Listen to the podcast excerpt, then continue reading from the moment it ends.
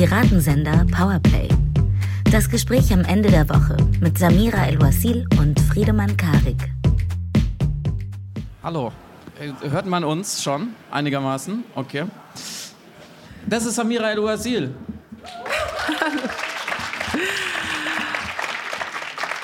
Und hier neben mir sitzt Friedemann Karik.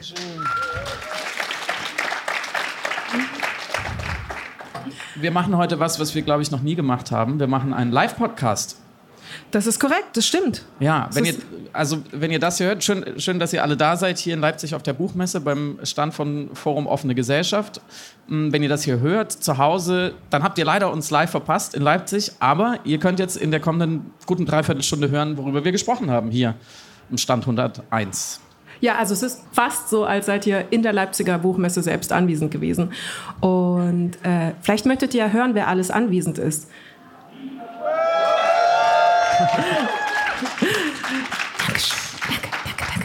Wahnsinn, Damira, du bist wirklich ein, ein Showtalent. Hab, Die Idee wäre ich, wär ich gar nicht gekommen. Es ist komisch. Samira und ich müssen, wir brauchen jetzt wahrscheinlich noch 11, 12, 13 Minuten, um unser Hirn dahin zu polen, dass wir ja gleichzeitig zu euch hier sprechen, aber auch zu, wie viele HörerInnen haben wir inzwischen? 750.000 Hörerinnen wöchentlich? Grob Plus und minus. Wir haben neulich fest und flauschig überholt, habe ich gehört. Ähm, und wir müssen ja aufpassen, dass wir nicht zu viel Quatsch reden, weil die Leute sollen ja vielleicht auch noch in zwei Wochen diese Episode hören wollen. und vor allem, wir können ja nicht schneiden. Also was gesagt worden ist, ist gesagt worden und hat äh, den äh, Äther sozusagen betreten. Das heißt, Wer, wer hat dir das gesagt? Die, ich, die, anwesenden Leute, die zumindest okay. zuhören und Zeugen unserer, Also- unserer Unsich Unsinnigkeiten sind. Wir verpflichten uns, ähm, nur auszusenden, was wir wirklich auch gesagt haben. Aber was sagen wir denn nicht? Worüber reden wir diese Woche nicht? Genau, wir haben ja die Rubrik, worüber reden wir diese Woche nicht? Äh, Themen, wo wir der Ansicht sind, da wurde schon zu viel darüber gesprochen, zu viel Zeit investiert, zu viel Aufmerksamkeit geschenkt. Und in diesem Fall sprechen wir nicht über Heizungen. Jeder ist jetzt Heizungsexperte. Wir dachten, wir überspringen das Thema, aber ich habe eine Mini-Mini-Anekdote Ja, dazu. bitte. Wie Ähm, geht's denn deiner Heizung, Samira? Das ist nämlich eine Frage, die alle meine Nachbarn mir immer in meiner Umgebung stellen, weil es äh, begab sich, dass mich bei irgendeiner Versammlung von allen Nachbarn im Innenhof meine Nachbarin, die über mir wohnt, gefragt hat, was ich denn studiert habe. Und da habe ich ihr gesagt, Zeitungswissenschaftlerin, weil in München wird Kommunikationswissenschaft eigentlich gelehrt, aber es wurde früher eben Zeitungswissenschaft genannt. Und ich habe deshalb Zeitungswissenschaftlerin gesagt, weil immer, wenn ich Kommunikationswissenschaftlerin sage, Leute mich nach Kommunikationstipps für ihre Beziehung fragen. Und sagen, ja, wir kommunizieren gar nicht mehr richtig. Und dann muss ich immer sagen, nein, in der äh, Kommunikationswissenschaft meint eigentlich Massenkommunikation, ist also Medienwissenschaft. Und deswegen bin ich dann zu dem alten Begriff, den noch aus dem Anfang des 19., 18. Jahrhunderts in München angewandt wurde, zur Zeitungswissenschaft, weil ich den Begriff so schön fand. Also habe ich mich vorgestellt als Zeitungswissenschaftlerin. Sie hat das aber akustisch falsch verstanden und daraus wurde Heizungswissenschaftlerin. Das führte aber dazu, dass sie dann allen Nachbarn in unserer Umgebung gesagt hat, hier wohnt Frau El-Wasil, sie ist Heizungswissenschaftlerin. Das führte wiederum dazu, dass seit Beginn der Kampagne rund um die Heizungen, Habeck, Springer-Kampagne und so weiter, immer wieder Nachbarn bei mir klingeln und sich erkundigen möchten, ob ich ihnen etwas als Heizungswissenschaftlerin über den aktuellen Heizungsdiskurs in Deutschland sagen könnte. Das kriege ich nicht mehr los. Du Arme. Aber was kostet denn jetzt eine Wärmepumpe? ich, was ist mit der Förderung? Ich, ich fühle mich alleine gelassen. Ähm, tatsächlich im, im privaten Umfeld, jetzt reden wir doch drüber. Jetzt, das passiert öfters mal, dass wir nicht drüber reden wollten, aber dann zwei Minuten doch drüber reden. Ich stehe tatsächlich gerade indirekt vor der Entscheidung, in ein Gebäude vielleicht irgendwann mal auch mit eine neue Heizung einbauen zu lassen. Und ich, ich kann deswegen, deswegen reden wir auch nicht drüber. Es ist auf jeden Fall alles viel einfacher als in der Bild-Zeitung und auf dem FDP-Parteitag dargestellt. Also man braucht keine Samira El-Uazil als Heizungswissenschaftlerin. Man kriegt es irgendwie auch so hin, eine neue Heizung zu bekommen. Das kriegt man hin. Also wenn man Steuern hinkriegt, glaube ich, kriegt man auch einen Kauf, den Kauf einer Also nicht, dass wir, Ja, nicht, dass wir das gut nicht können. Okay. Worüber reden wir heute? Wir haben uns echt Gedanken gemacht, ähm, worüber kann man auf der Leipziger Buchmesse in diesen äh, Zeiten reden.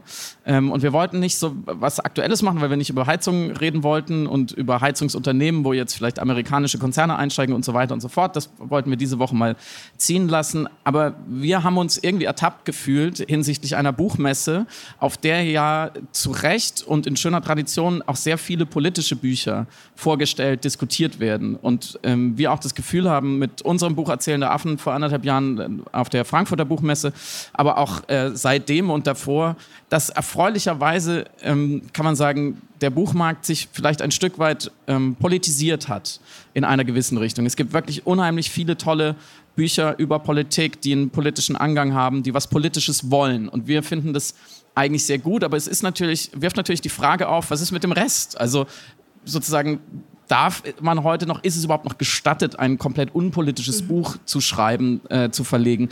Ähm, und wenn man die Frage schon stellt, muss man ja fairerweise auch sagen, ja, aber was ist mit unpolitischer Musik, unpolitischem Theater, unpolitischem Film? Gibt es ja auch äh, immer noch zur Genüge.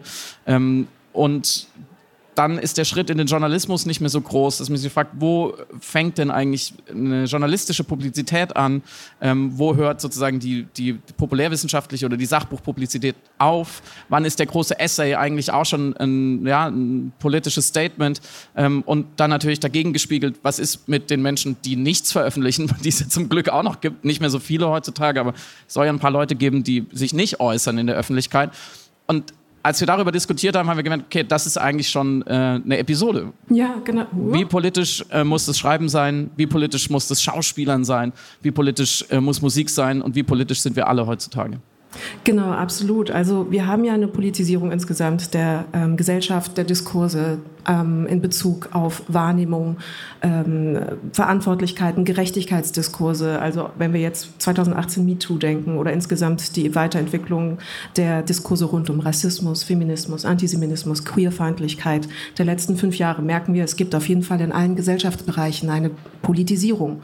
Und das stellt dann natürlich die Frage, wie verhält sich Popkultur, Kunst und, wie du es gerade genannt hast, das Schreiben in Bezug dazu. Also wie, wie viel ähm, Luxus ist es heutzutage, apolitisch bleiben zu wollen? Wie viel Privileg ist damit einhergehend? Und kann man sich das überhaupt erlauben? Beziehungsweise andersrum gestellt die Frage, gibt es eine Pflicht zur politischen äh, Positionierung im eigenen Walten und Schaffen? Bevor ich äh, dir meine Lieblingsfrage stelle, nämlich ähm, was würdest du für 100.000 Euro tun?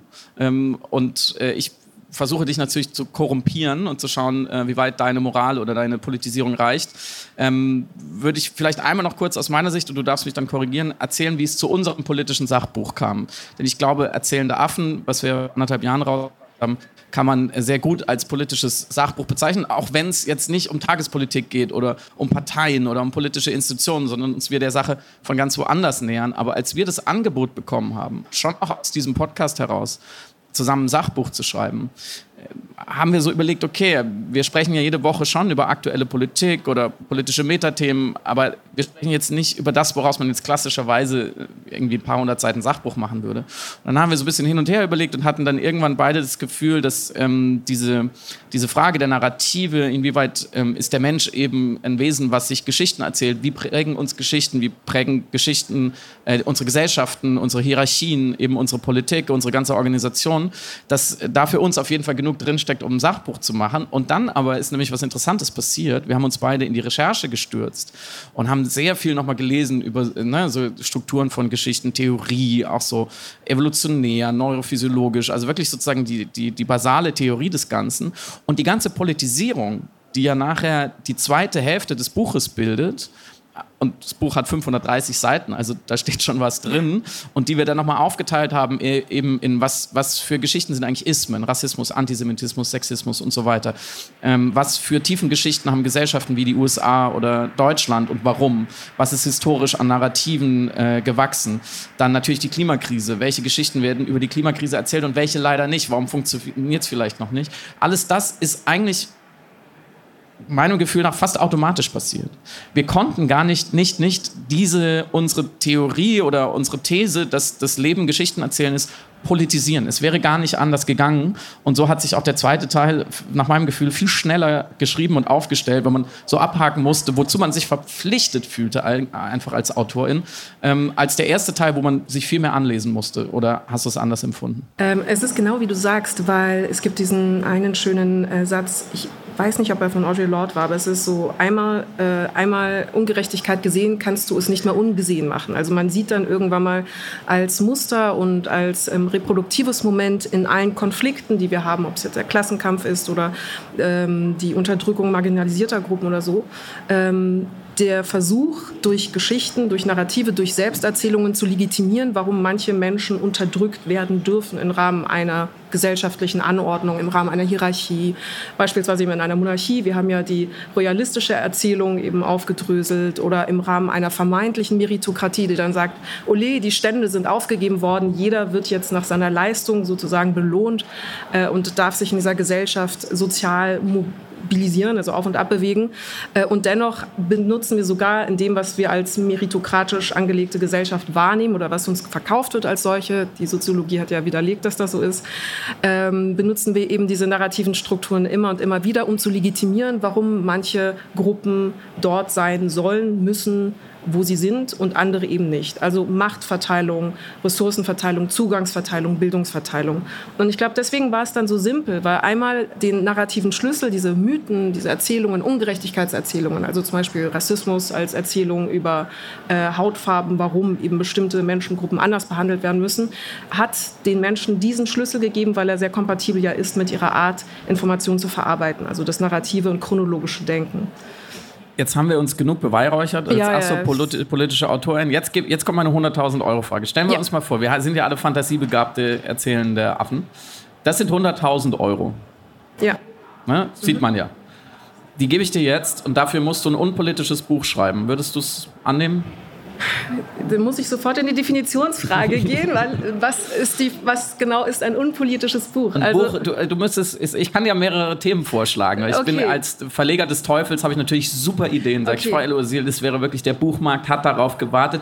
Das ultimative Buch von Ihnen äh, zur Ästhetik des Golfsports. Aber ja, aber das, also das könnte das kriegst ich, du nicht politisiert. Ich, natürlich kriegst du das politisiert. Das wäre simple, furchtbar. Simple as that. Bourdieu, Klasse, Habitus, Milieustudie, Golf, ein privilegierter Sport, der erst nur weiße Upper, weißen Upper-Class-Menschen überlassen war. Dann gab es soziale Mobilität, Tiger Woods beispielsweise. Mhm. Ähm, ähnlich wie Tennis, ähnliche Entwicklung gehabt. Okay, auch wir übertragen in die Mode. Wir kürzen das ab, aber dann kriegst Tommy du die 100.000 Euro nicht. Das würde ich nicht machen. Ich habe einen großen Publikumsverlag, das verkauft sich nicht. Das ist Kassengift, sagen, was ah, sie da wollen. Wir hassen Bourdieu. Wir wollen keine ja, Sozio auf, französische Soziologen. ähm, also ein unpolitisches.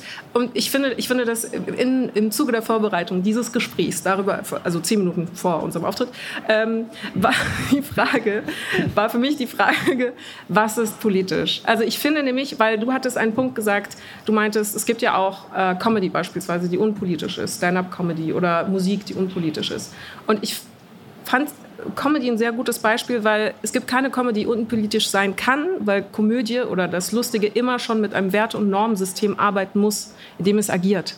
Das heißt, jede Komödie oder jedes komische Moment erzählt dir etwas über das Wertesystem in der Gesellschaft, in der diese Komödie oder die Comedy, Stand-up-Comedy aufgeführt wird. Also Witze über Frauensteuer kann ich fahren, hat in den 90er, also 1950er Jahren funktioniert, weil das Wertesystem der Gesellschaft ein sexistischeres war, äh, welches es lustig fand, anzunehmen, dass Frauen nicht Auto fahren können, weil viel weniger Frauen Auto gefahren sind. Heutzutage würde das ja nicht funktionieren, weil wir natürlich zum Glück emanzipatorische Bewegungen haben. Das heißt, jede Comedy, also jede Pointe, die du machst, sagt dir sehr spezifisch etwas über die Gesellschaft und das Publikum, in dem es stattfindet, aus. Und dadurch ist es per se immer politisch. Es kann gar nicht unpolitisch sein. Wir brauchen locker zwei Stunden. Ja, Habt ihr I'm Zeit? So sorry. Samira Luasil macht die Politikdefinition auf. Es war nicht abgesprochen, aber okay. wir, wir, können die ja aber mal. Aber ich muss die Gegenfrage stellen. Ja, wir können, ich habe ja. ja. die 100.000 Euro ja, schon. Weiß, Insofern. Ähm, wieder wir, mal. Wir können das ja mal festhalten, weil nach dieser Definition wäre, kann das Gespräch vier Stunden dauern oder jetzt auch vorbei sein, weil dann machen ja schon alle politische Kunst weil sie können ja gar nicht anders. Mhm. Hold that thought, ich hätte jetzt, weil du sagst, was ist die Definition von Politik, ich hätte eine, eine möglichst simple, spontane. Okay. Wir müssen sie auch nicht durchdiskutieren, aber ich glaube, ähm, das Politische oder Politik ist immer die Frage, wie wollen wir leben und wer bestimmt das? Mhm. Und ich glaube, dass es schon... Gute, gute Arbeitsfrage, gefällt um mir. Jetzt wollen wir jetzt schon, wir bleiben mal bei der Comedy, weil du hast es so schön eingeleitet. Und gerade bei der Comedy ähm, wird diese Frage vielleicht implizit gestreift. Mhm. Und du kannst natürlich auf der performativen Ebene immer sagen, zum Beispiel, wenn der weiße männliche Comedian dasteht und einen, Witz über Frauen macht, mhm. dann verkörpert er ja die Antwort auf diese Frage, wir wollen so leben, wie ich will und ich bestimme darüber und zwar auch über euch. Mhm. So. In der Art von performativer, man könnte sagen, in dem Fall wirklich Identitäts politisierender Kritik ist natürlich alles politisch. Mhm. Aber ich glaube, wie gesagt, dann kommen wir heute nicht zu einem Ende, weil wir müssen ja immer, wenn wir sagen, Kunst ist politisch, glaube ich, ein Mindestmaß an Intention unterstellen. Okay. Also an einen einem, politischen an, Willen, einen Willen, etwas an der Gesellschaft der, zu verändern. Zumindest der vielleicht plumbe und für uns unattraktive, wie auch immer ästhetisierte Versuch, diese Frage aufzustellen und zu beantworten. Wie wollen wir leben und wer darf darüber zu mhm. bestimmen? Okay, ich habe eine Synthese oder ein, ein Kompromissangebot, weil du betonst die Intention. Also es muss ein Wille sein, eben eine, eine politische Veränderung, ein, ein, Nachdenken darüber, wie wir leben wollen, anzubieten in dem, was man macht. Dann ist es politische Kunst, ansonsten nicht. Also zum Beispiel Popschlager, Musik, Helene Fischer, Traumschiff. Irgendwo müssen wir eine Grenze einziehen. Ja, ja. okay. Ähm, und ich würde dann sagen, aber in dem Schaffen selbst gibt es ja trotzdem eben ein Durchschimmern von dem, was zumindest politisch gedacht oder angenommen wird, aber es gibt keinen Willen da, es gibt keine Intention. Mm, was ist mit äh, den politischen Akteuren oder den Leuten, die Kunst machen und versuchen, eine Art, ähm, wie soll ich sagen, Betäubung der Gefühle zu bewirken. Opium also, für das Volk. Genau. Also das, was Guy Debord in äh, Spektakelgesellschaft beschrieben hat. Es wird Spektakel erzeugt in Form von Events, äh, Konzerten, äh, einer bestimmten Konsumästhetik, welche die Leute entfremdet vom politischen Geschehen, von ihrer Arbeit, von ihrem Klassenbewusstsein und so weiter. Bedingt eine Art Betäubung der Gefühle, weil sie so entertained sind, also das Leben als Event. Und äh, das ist alles Kunst, die nicht nur apolitisch, sondern kontrapolitisch ist. Also die versucht sozusagen den Bürger, die Bürgerin zu entpolitisieren, damit sie sich nicht mit den politischen Ungerechtigkeiten auseinandersetzt. Da würde ich dann sagen, das ist ja nicht nur apolitische Kunst, sondern das ist antipolitische Kunst. Und da wäre ich dann 100% bei dir. Und darunter würde ich dann aber all diese Sachen so Traumschiff, Schlager, mhm. ich weiß es nicht, Sachen, die bewusst sich entscheiden, eben eine Art Fluchtangebot zu sein, Eskapismus, äh, Betäubung der Gefühle, bisschen das Rührselige oder Gefühlige mhm. oder was auch immer anzubieten, weil da würde ich dir, dann würde ich dir beipflichten, die, es ist nicht nur nicht so, dass die Intention fehlt, sondern es ist eine andere Intention da, nämlich nicht über das politische Geschehen nachdenken zu müssen. Würdest du einen Unterschied machen zwischen solchen Kulturprodukten wie zum Beispiel das Traumschiff, was ja, glaube ich, meines Wissens, ich weiß nicht, wenn Traumschiff-ExpertInnen da gerne. sind, so Heavy, Heavy User, dann bitte mich korrigieren, aber das Traumschiff trägt ja diesen Anspruch, ne, wir betäuben euch, sodass ihr euch äh, politisch nicht weiter als Subjekte empfindet, sondern ihr seid halt auf dem Traumschiff in dieser Zeit. Ähm, das trägt es ja nicht vor sich her. Das hat ja, das war, wenn überhaupt, implizit. Und da würde natürlich wahrscheinlich jetzt jeder, der mal beim Traumschiff in irgendeiner Weise mitgearbeitet hat, heftig widersprechen und würde sagen, das ist natürlich überhaupt nicht unser Anspruch oder unser Ziel dessen, aber es ist die Wirkung. So, und das müsste man ja schon nochmal differenzieren von zum Beispiel AutorInnen, ähm, so, ich sage jetzt den Namen nicht, weil er in den letzten zwei Wochen, glaube ich, schon mehr als oft genug äh, genannt wurde, aber der, die auch ganz, ganz explizit sich hinstellen auf einer Bühne und sagen, ich bin absichtsvoll in meiner Performance nicht dazu da zu politisieren, weil ich politische Kunst ganz furchtbar finde. Ah, Frederik Schwilden meinst du? Ja. ja. Joachim Gauck. Ja. Nee, noch, noch jemand, noch ein okay. anderer Mann. Also du weißt, worauf ich hinaus ja. will. Also da müsste man ja schon nochmal unterscheiden zwischen denen, die vielleicht an diesem, ich würde auch sagen, sehr, sehr urkapitalistischen Komplex die Leute sozusagen in einem Zustand zu halten, in dem sie einer Erwerbsarbeit, die entfremdet, nachgehen können und ihnen abends sozusagen noch so ein bisschen Betäubung zu bieten, damit sie am nächsten Morgen wieder aufstehen und Kaffee trinken und zur Arbeit gehen. Mhm. Ähm, mhm. die unterscheiden von denen, die daraus auf eine Art ja ihre Kunstspeisen oder eine Kunstform gemacht haben. Ähm, zu sagen, ich bin eben nicht politisch und bei mir kriegt ihr das andere, was auch immer das andere ist. Okay, dazu zwei Sachen. Also tatsächlich würden dir äh, Filmschaffende oder Menschen, auch in den öffentlich-rechtlichen, nicht äh, widersprechen. Die würden tatsächlich sagen, wir machen gerne Eskapismuskunst genau für die Realitätsflucht. Wir möchten gerne heile Welt anbieten. Bergretter, Bergdoktor, äh, Sturm der Liebe. Es geht alles um eine gewisse Beruhigung der Gefühle sozusagen. Und die würden das gar nicht schlimm finden, sondern die sagen, das ist ein Angebot, das ist ein emotionales Angebot. Äh, es muss nicht alles hochtrabend sein, es muss nicht alles äh, E-Kultur sein. Und die wären aber gar nicht beschämt oder würden sagen, oh nein, wir sind unpolitisch, sondern die sagen, nein, das machen wir gerne. Das ist unsere Vision, unsere kreative Vision. Weiß ich aus eigener Erfahrung, weil ich beim Bergdoktor sehr lange eine Krankenschwester Schwester gespielt habe. Ähm, und bei Sturm der Liebe leider auch. Und du gleichst es langsam wieder aus. ich, Schatten der Vergangenheit. Ähm, deswegen, äh, ich, ich glaube, es gibt da nicht mal eine Furcht davor, das zu machen, sondern auch einen Willen. Also ein, tatsächlich einen Willen und eine Freude daran. Also auch Popsängerinnen würden sagen, nee, ich mache das gerne so. Ähm, der zweite Aspekt, der Künstler, der sich hinstellt und sagt, ich mache große Kunst und die ist mir sehr wichtig und ich möchte auf gar keinen Fall, dass sie politisch gelesen wird. Und auch hier bin ich wieder am, am Biegen rumtänzeln, weil ich finde, gerade das Buch, was du zitiert hast, ähm, nicht zitiert hast, nicht zitiert hast, nicht äh, genommen mentioned hast, ist ein sehr gutes Beispiel dafür, dass manche Sachen eben nicht unpolitisch bleiben können. Also gerade dieses Buch in Kombination mit dem, was dort verhandelt wird, also einem ähm, äh, dem, der Aufarbeitung, der vermeintlichen Aufarbeitung von Machtmissbrauch in einem der größten Verlagshäuser und Medienhäuser Deutschlands, wenn nicht sogar einem der wichtigsten meinungsmachenden Medienhäuser Deutschlands, in Kombination mit einer Sprecherposition, mit einem äh, ehemaligen Teilnehmer dieses Medienzirkuses, also des Springer Verlags, ähm, der einen Binnenblick und dann nochmal einen Außenblick wagt auf diese ganzen Prozesse, die alle ökonomisch, politisch und gesellschaftspolitisch sind, äh, auf Ebene von eben Klassismus und Rassismus, äh, nicht Rassismus auch, aber Sexismus vor allem Relevanz haben, dann sich hinzustellen und zu sagen, nein,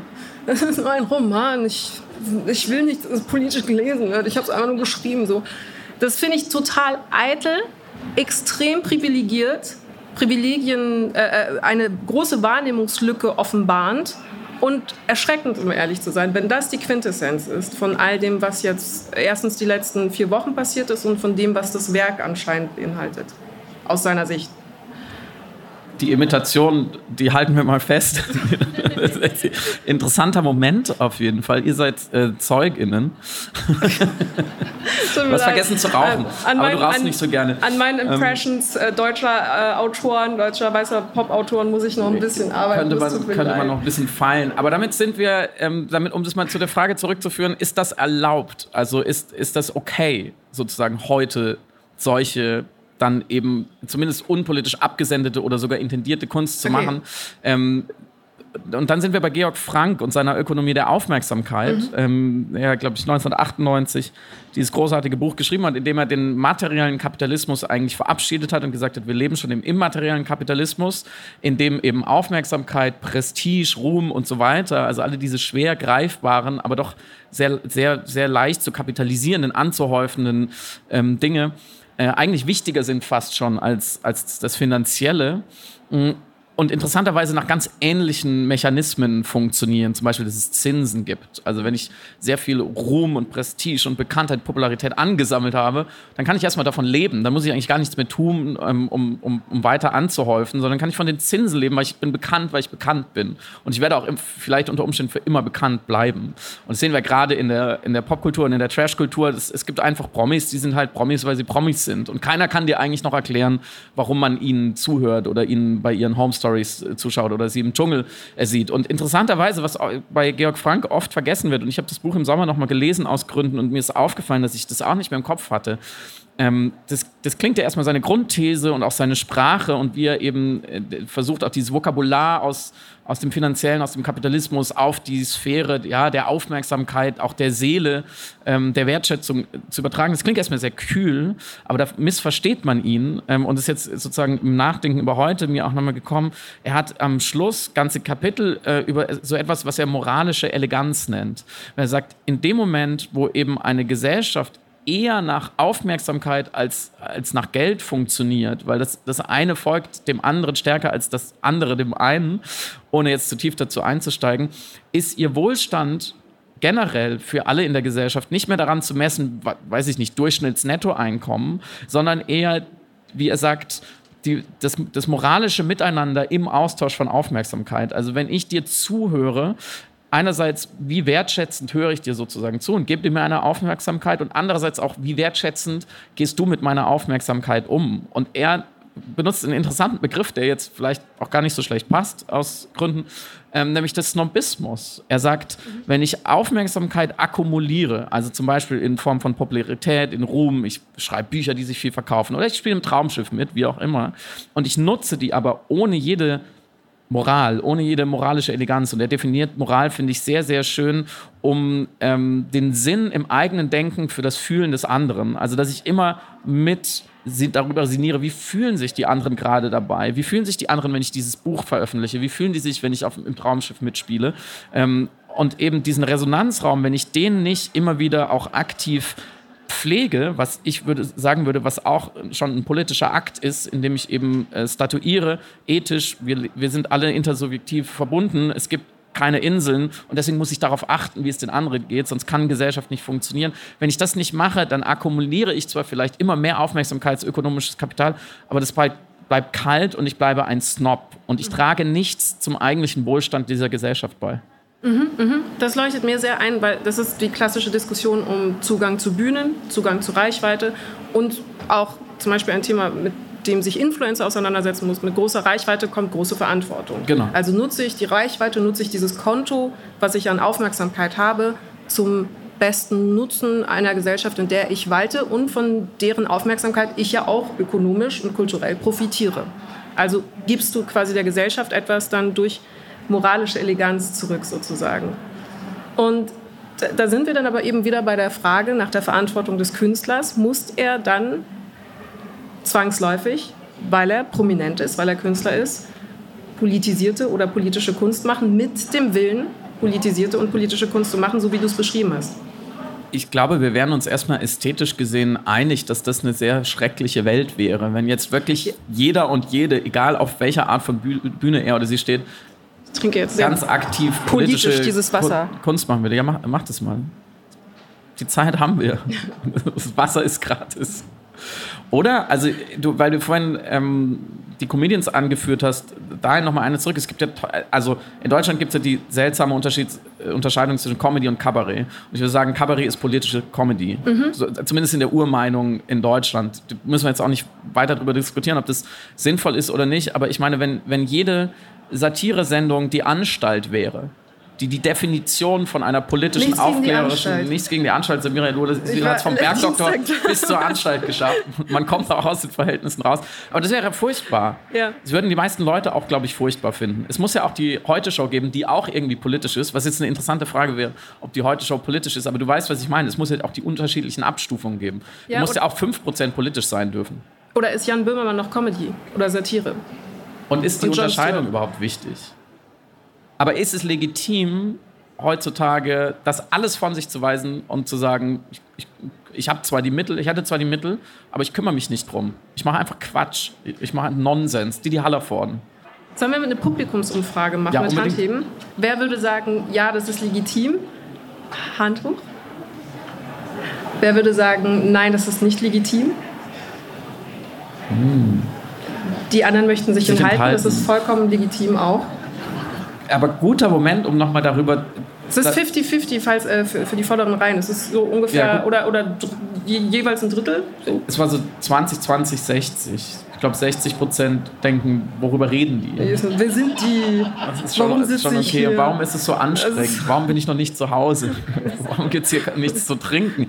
Aber dann lass uns doch nochmal genauer klären, warum wir überhaupt darüber sprechen oder das sozusagen der Zweck dieser Diskussion oder auch der Zweck des, der politischen Kunst. Was, was hat sich denn verändert für dich in den letzten Jahren, Jahrzehnten? Was macht es denn so akut überhaupt, äh, die Frage, wieso sollten die denn alle politisch sein? Menschen mit hoher Reichweite, jetzt in verschiedenen Disziplinen. Mit irgendeiner Art von Reichweite. Die in, irgendwie in einer, irgendeiner äh, Prominenz oder popkulturellen Relevanz. Ich glaube, weil wir gar keine andere Wahl haben. Also ich, war, ich kann mir das so schwer vorstellen und ich glaube, das ist so das Problem einer jeden Wahrnehmungslücke sich eine Welt vorzustellen, in der man nicht versucht, diese irgendwie besser zu gestalten. So, also Aber ist das in jeder Welt so? In jeder Welt. Also wäre das vor 50 Jahren, wäre dieser Satz auch schon gültig gewesen? Hättest du es auch gesagt? Ich glaube, die, mm, die Wahrnehmung und die Möglichkeiten zur eigenen Politisierung sind jetzt nochmal eine ganz andere. Also ich brauche jetzt nicht die Digitalisierung und so weiter und Informationskultur und ähm, Mediengesellschaft benennen, aber ich glaube, die Möglichkeiten, so niedrigschwellig sich ein Bild zu machen über Ungerechtigkeiten in der Welt wie jetzt, äh, war zuvor nicht auf dieselbe Art und Weise möglich. Also Zugang zu Informationen, Zugang zu politischer Bildung und daraus dann keine Emanzipationsprozesse entstehen lassen zu können, stelle ich mir fast, also man muss sich ja dagegen wehren, eine zumindest innere Haltung zur Welt in, zu entwickeln, in irgendeiner Form. Du hast völlig recht, ja. das, ist, das, ist, ein super Punkt. sozusagen der Input ist viel leichter geworden. Mhm. Ähm, ob ich daraus jetzt als Künstlerin irgendeine Art von politischer Kunst mache, ist eine andere Frage. Mhm. Ich kann es ja auch trennen. Mhm. Ich kann zum Beispiel, bleiben wir noch einmal beim Comedian oder wir können auch Gehen wir mal weiter. Wenn ich ich, ich wäre Schauspieler oder Musiker. Ich könnte ja sagen, ich singe nur schnulzige Lieder, ich spiele nur im Traumschiff mit. Aber abseits dessen, was ich sozusagen auf meinem Instagram-Kanal mache, ist was anderes. Da bin ich total politisch. Mhm. Das wäre legitim. Vollkommen, das ist selbstverständlich. Klar. Also es ist quasi, solange ich irgendwo politisch bin, kann ich mir aussuchen, auf welchen Kanal. Schlussendlich, also das ist keine ich bin ja nicht die ähm, Politisierungspolizei, auch wenn ich es gerne mal wäre, rumlaufe. Wie politisch bist du? Wie hast du dich informiert? Doch, die, die bist du gerade. Tut mir ich, leid. Du machst einen politischen Podcast. Ähm, aber also ich, ich glaube, es gibt ja ein, es gibt einen Raum des Schöpferischen, der erstmal aus dem eigenen Willen etwas entwickeln zu wollen schöpft, ganz normal. Und das kann man Menschen ja nicht vor, ähm, vorexerzieren, wie sie das zu machen haben. Weil das würde darauf hinauslaufen, zu sagen, deine Kunst ist nicht gut, weil sie nicht so gemacht worden ist, wie ich es gerne hätte. Das fände ich katastrophal. Das heißt, meine ästhetischen und ethischen Maßstäbe wage ich mir jetzt nicht auf andere irgendwie anzuwenden. Aber was ich schon verteidigen würde, so grundsätzlich als vielleicht Arbeitshypothese ist, dass man äh, Ethik und Ästhetik erstens zusammenbringen kann und sollte und wenn man die Mittel dazu hat und wenn man privilegiert ist mit Aufmerksamkeit oder mit einer Sprecherposition, die einem das erlaubt, das nicht zu nutzen, fände ich fahrlässig. In Anbetracht der Probleme, die wir haben, der Konflikte, die wir gerade ausfechten, der Ungerechtigkeiten, die wir haben, diesen Schatz, den offensichtlich dann jemand zur Verfügung hat, zu horten und für sich zu behalten und nicht irgendwie ähm, zu nutzen, kreativ zu nutzen, schöpferisch zu nutzen, ökonomisch zu nutzen, ich, ich weiß es nicht, fände ich fahrlässig. Ja, nicht egoistisch, sondern fahrlässig. Aber fahrlässig musst du, glaube ich, erklären. Fahrlässig im Sinne von, dass die Konflikte nicht weniger werden und äh, können mit Blick auf die Klimakrise, aber auch andere äh, soziale Ungerechtigkeiten, die ausgehandelt werden müssen, die verkleinert werden müssen, ähm, ökonomische Ungerechtigkeiten, die stärker werden, ähm, können wir uns nicht erlauben, glaube ich, die Mittel, die zur Verfügung stünden, nicht zu nutzen. Aus Angst oder Bequemlichkeit oder äh, den Willen, apolitische Kunst zu machen. Ich finde das, wie gesagt, ich will keinen Egoismus da reinlesen, sondern wirklich einfach ähm, eher die Befürchtung, dass hier ein Fehler gemacht wird, ohne es zu sehen. Deswegen das Wort fahrlässig in dem Kontext. Also würdest du zu mehr oder weniger jedem Menschen, der kreativ in irgendeiner Form Kunst produziert, von ihm oder ihr verlangen, dass auf irgendeine Art politisch gearbeitet wird? Ich würde es mir wünschen. Okay. Das ist ein schönerer Begriff. Darf ich dich denn fragen? Ja, bitte. Du ich habe die 100.000 ja. Euro schon. Ja, aber du schreibst ja. Du bist ja von uns der Romancier. Du bist auch Schriftsteller. Wie, wie, verhandelst da, wie verhandelst du oder behandelst du das für dich selbst? Das ist eine kurze Antwort. Ähm, es gibt in, äh, an der Stelle natürlich wie so oft ein sehr schönes Zitat von Roger Willemsen, was ich aber leider nicht mehr wortwörtlich ähm, äh, hinkriege. Aber der hat mal in, in, einem Brief an, fällt mir auch nicht mehr ein, trage ich nach, hat er geschrieben, ähm, dass für ihn ähm, Schreiben ohne dabei politisch zu sein äh, die langweiligste Sache der Welt wäre. Und ähm, ich, ich, weiß nicht, ob ich ihm komplett zustimmen würde, aber ich finde auch, wenn man, wenn man die Chance hat, äh, sein, sein Leben, seinen Unterhalt äh, damit äh, zu verbringen und zu bestreiten, ähm, wieso nimmst du mir jetzt die 100.000 Euro? Okay, weil du sie mir gleich wieder anbietest. Das ist schlau, diese Frau. Muss man früher ausstehen. Also wenn man die Chance hat, mit so etwas wie Schreiben und der leeren Seite, die man irgendwie füllen kann, äh, sein Leben zu verbringen, dann ist man ja quasi wie ein Kind auf einem sehr großen Spielplatz. Warum sollte ich dann nicht an, an das Spielgerät gehen, was am allerinteressantesten und konfliktreichsten und tiefsten an das geht, was Menschsein bedeutet? Und dann wäre ich sozusagen in dem Fall auch ein bisschen so wie du mit dem Golfspiel ich habe ja auch zum Beispiel ein Buch über Liebe und Sex gemacht und ich habe es so politisch gemacht, wie ich nur kann, weil ich völlig überzeugt davon bin, dass die Frage, wie wir uns als Gesellschaft organisieren und wer darüber bestimmt, sehr, sehr, sehr tief auch in unsere intimsten Sphären eingreifen und in unsere Beziehungen. Und damit bin ich ja nicht alleine. Da gibt es ja auch Autorinnen, die das noch viel schöner und größer und besser beschrieben haben. Schon früher, aber auch in der Gegenwart. Insofern finde ich diese Frage relativ einfach zu beantworten mit, bin ich ein politischer Autor? Ja, was denn sonst? Also sonst wäre mir langweilig. Das heißt, du würdest die 100.000 nicht nehmen? Ich würde sie nicht nehmen. Ich stelle dir doch keine moralischen Fragen, die ich nicht äh, eiskalt beantworten würde. Einfach ein, ein, ein, ein unpolitisches Buch für 100.000 Euro würdest du nicht nee, schreiben? Nee, würde ich nicht machen. Da würde ich lieber ein politisches für 10.000 schreiben. Ich weiß, das klingt jetzt sehr wohlfeil, aber ich würde mich furchtbar langweilen mit diesen 100.000 Euro und von den 90.000 Euro mehr kann ich mir nichts kaufen, was so viel Spaß macht, wie ein politisches Buch zu schreiben. Aber das ist natürlich auch eine schöne Demonstration ähm, dessen, dass das auch eine Luxusentscheidung sein kann. Das kann das auch eine absolut eine Luxusentscheidung sein. Deswegen, ich habe absichtlich eben nicht Privileg gesagt, sondern Chance und Glück, um, um mal andere Wörter zu benutzen. Aber natürlich ist es eine Luxusentscheidung. Aber wir kommen, glaube ich, von hier, weil über sich selber reden ist dann irgendwann auch äh, auserzählt. Ich habe dich ja gefragt. Dankeschön. Ähm, wir kommen, glaube ich, ganz gut in den Journalismus. Ja. Was der nächste Punkt ist, den wir, den wir so ein bisschen abhaken wollten, sozusagen auf der Reise. Wo, wo muss man heute mit Reichweite oder mit Publizität ähm, politisch sein? Und wir hatten neulich so ganz kurz im Podcast auch so einen Moment des Dissens, weil es um einen offenen Brief ging ich weiß nicht mehr genau, um welchen, doch, ich weiß es genau, um den offenen Brief sehr, sehr vieler Menschen äh, an die deutsche Bundesregierung, bitte endlich mehr, mehr für Klimaschutz zu tun. Ähm, das ist erstmal eine Forderung. Ja, wir machen doch schon voll viel. Seltsam. Also, 49 Euro Ticket. Was Radikalen, wollen wir denn noch? Ähm, das ist glücklicherweise, ich glaube, wir reden jetzt eine halbe Stunde, das erste Mal, dass ich heute Klima gesagt habe. ich bin sehr froh darüber. Ich kann es nämlich auch schon nicht mehr hören, tatsächlich.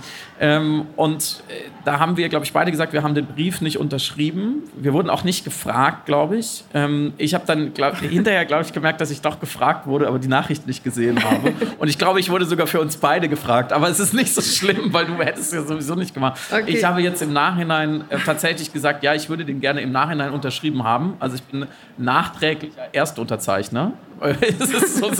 ich habe eine publizistische, politische Zeitreise gemacht. Ähm, ich habe aber für dich nicht natürlich geantwortet, weil ich schon wusste, dass du wahrscheinlich vielleicht sogar eher Nein gesagt hättest. Und wir hätten ja, wenn wir mehr Zeit gehabt hätten, darüber diskutiert, ob man als Journalistin oder auch Kolumnistin oder ähm, Autorin, der die auch irgendwie in, in journalistischen Medien veröffentlicht, offene Briefe, die ganz klar 100% politischen Anspruch haben, unterzeichnen soll, darf. Wie ist denn deine Meinung dazu jetzt? Ohne dass wir das jetzt abendfüllend behandeln müssen. Okay, also die, das ist die klassische, dürfen JournalistInnen auch aktivistische Bestrebungen zeigen, beziehungsweise Schrägstrich AktivistInnen sein in ihren Themen. Und was bedeutet das? Und genau. dürfen sie dann noch auf eine Anti-AfD-Demo gehen? Genau, und Fußnote an der Stelle, ich würde mich selber nicht als Journalistin bezeichnen, ich arbeite nur als Kolumnistin und das finde ich eine eigene, zum Glück sehr freie äh, publizistische Form, äh, die mir tatsächlich sehr viel Raum gibt, einfach meinungsschwer ähm, zu schreiben und dementsprechend nochmal ganz andere Kategorien angelegt werden. Deswegen ähm, glaube ich, ist das sowieso bei mir alles anders. Warum ich aber den Brief nicht unterschrieben hätte, du hattest mich ja gefragt, ist, weil es mir dann schwieriger fiele, über den Brief zu schreiben und über den Diskurs um den Brief herum ohne mir den Vorwurf äh, machen lassen zu müssen, dass mir die nötige objektive Distanz zu meinem äh, beschriebenen Objekt fehlt. Also du hättest gar nicht mehr drüber schreiben können, würde ich jetzt sagen. Also ich hätte drüber schreiben. Ich, ich, ich nehme mal die 100.000 Euro und bin die Spiegelredaktion und ja. ich hätte gesagt, nee, du kannst da nicht drüber schreiben, weil du bist ja Teil dessen. Du kannst ja nicht über dich selber ja, natürlich, klar. Also, oder ich hätte halt, klassischerweise macht man ja dann den Disclaimer und sagt, ähm, äh, hier, das ist ein Brief, ich halte den für sehr wichtig, halte die Anliegen für absolut korrekt und vertretbar. Disclaimer, die Autorin dieses Textes hat diesen Brief, den sie gerade gelobt hat, auch selber unterschrieben. Ja, das, das geht nicht. Transparenzhinweis. Das kürzt sich selber wieder raus. Genau, deswegen ähm, ist, ist das natürlich immer schwierig, wenn du Teil dessen bist, was du selber aber auch ähm, nicht nur kritisch, sondern ja auch äh, wohlwollend abbilden willst, weil du ja vertrittst, was du vertrittst und verteidigen willst, was du selber verteidigst. Abgesehen von diesem offenen Brief, der jetzt auch Christian Lindner würde sagen, verschüttete Milch ist, den lassen wir jetzt mal ziehen, stellt sich aber die, die größere Frage, und ich werde jetzt nicht Hajo Friedrichs zitieren, mit der guten Sache, mit der sich ein Journalistin nicht gemeinsam machen sollte, weil das Zitat auch nicht so gut kolportiert ist. Uh, anyway, sollten Journalistinnen heute angesichts all der drängenden Probleme, die du ja auch kurz angerissen hast, ähm, sollten sie diesen Nullpunkt politischer Nichthaltung verlassen? Mhm. Sollten sie aktivistischer sein, wenn man dieses schlimme Wort benutzen will? Sollten JournalistInnen auf Klimademos gehen oder doch nur auf Anti-AfD-Demos? Wo verläuft die Grenze?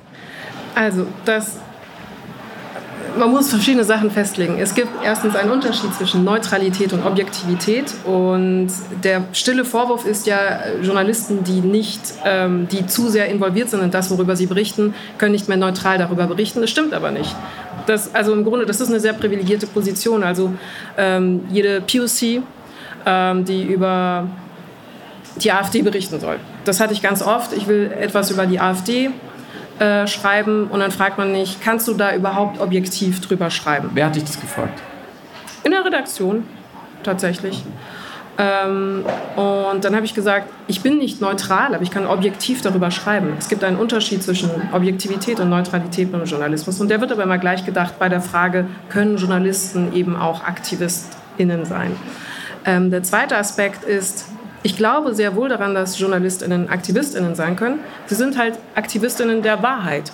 Sie müssen sich im Dienste der Demokratie stellen, um erstens durch ihre Berichterstattung, durch die Abbildung der Wirklichkeit, durch Aufklärungsarbeit eine Öffentlichkeit zu schaffen, eine informierte Öffentlichkeit zu schaffen, die sich politisch weiterbilden kann durch die Informationen, die ja angeboten werden, durch die journalistische Arbeit und die notwendig ist für jeden politischen äh, Emanzipationsprozess, weil nur durch Informationen konnten wir zum Beispiel etwas über MeToo erfahren, nur durch Informationen können wir etwas über die ähm, ökologische Krise besser erfahren. Nur durch Informationen können wir äh, sehen, was die Politik für falsche Entscheidungen trifft in Bezug auf die Bewältigung der Klimakrise.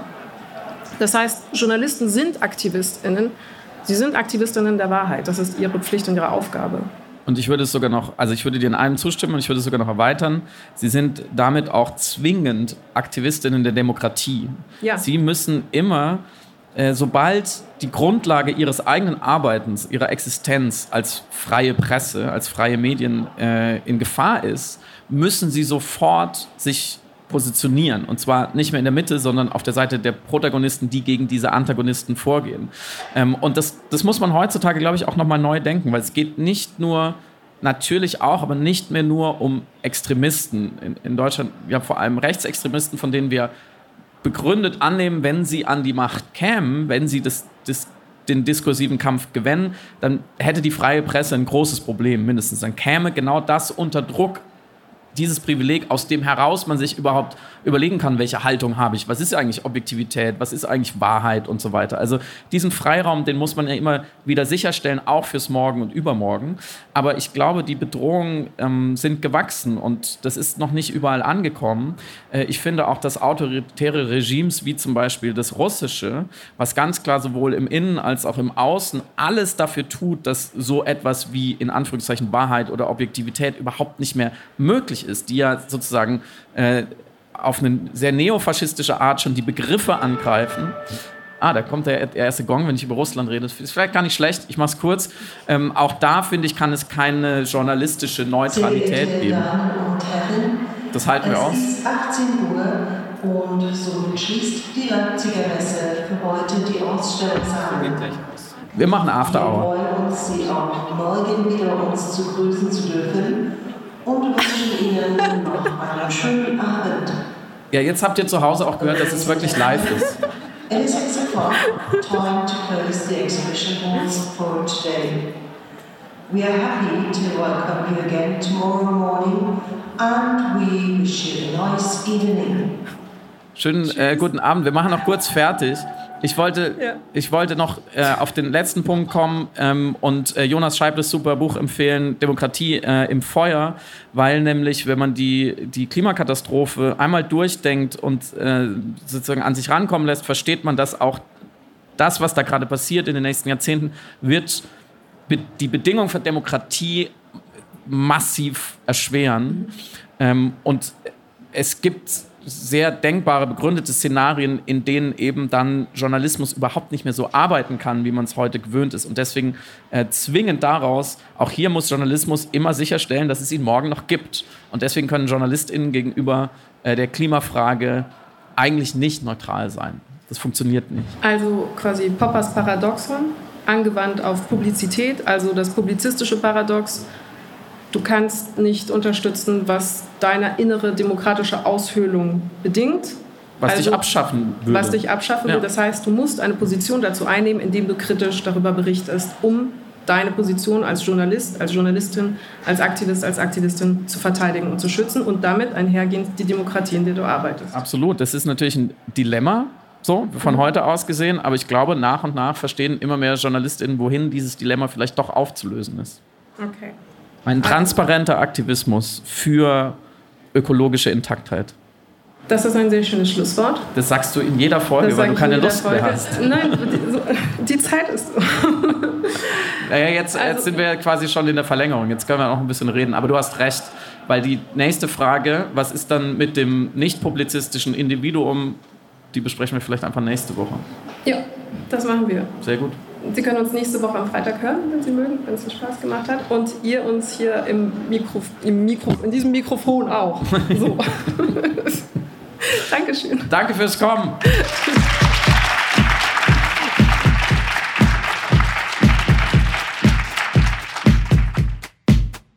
Du hörst Piratensender Powerplay. Das Gespräch am Ende der Woche mit Samira El-Wasil und Friedemann Karik.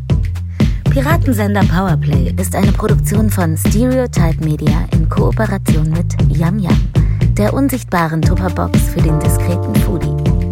Du möchtest Yam Yam zwei Wochen lang kostenlos testen? Abonniere diesen Podcast überall und gewinne gutes Korma. Bon Appetit!